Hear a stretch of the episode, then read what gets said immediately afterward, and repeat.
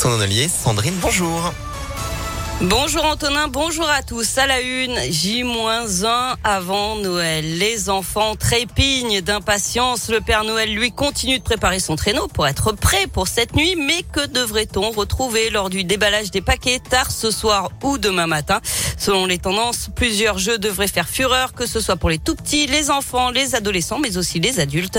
Euh, Cédric Jamès est directeur d'un magasin de jouets dans la région. Un phénomène phare cette année, c'est Harry Potter, avec les 20 ans d'Harry Potter, que ce soit des figurines, des jeux de société ou des Lego Harry Potter. Ensuite, on va avoir, pour les plus jeunes, le chaudron Magic Mixi. Simplement, l'enfant va mélanger des ingrédients dans ce chaudron magique. Il va y avoir une réaction chimique, et dans ce chaudron, une créature va apparaître, une petite peluche, qui est interactive. Ensuite, cette année, on a le phénomène Kidulte, pour les jeunes adultes, avec des jeux de société un peu transgressifs, des Lego techniques, des Lego de collection, des figurines de manga, et enfin des jeux éco-responsables. Je vous en présente un, c'est Climatic Tac qui justement sensibilise à tout ce qui est le climat en ce moment Dieu sait que c'est un phénomène d'actualité.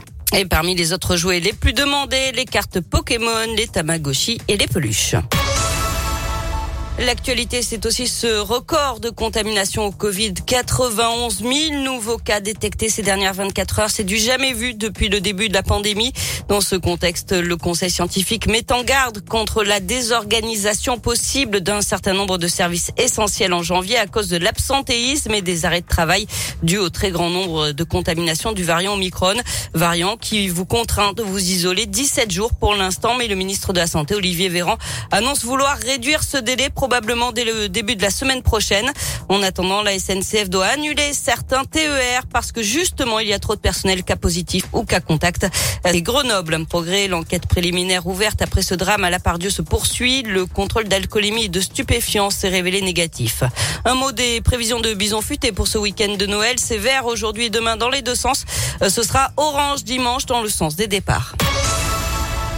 On passe au sport avec du basket et l'Asvel qui s'est offert un exploit en Euroleague avec une victoire 84 à 82 face aux Turcs de Fenerbahçe. Du rugby, le Loup affronte La Rochelle lundi à 21h pour la 13e journée du top 14. Et puis deux infos foot pour terminer, ça bouge à l'OL. La page Juninho est définitivement tournée après le départ annoncé fin novembre du directeur sportif. Le club a promu hier Bruno Chéroux comme conseiller technique et directeur du recrutement à la fois masculin et féminin.